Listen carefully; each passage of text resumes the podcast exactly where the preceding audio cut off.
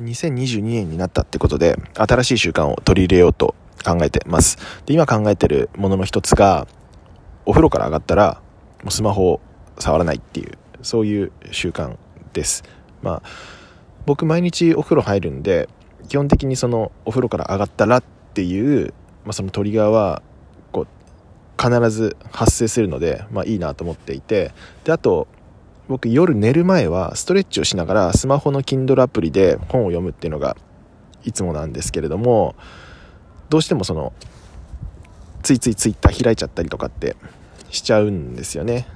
しない方だとは思うんですけど、まあ、する時もあるのでもうそういうのを物理的にできなくしようっていうので、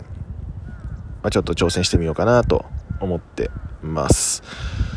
まあ、ただね夜寝る前に本は読みたいのでただ部屋は暗いからうん、Kindle 買おうかななんて思ってますかね。はい。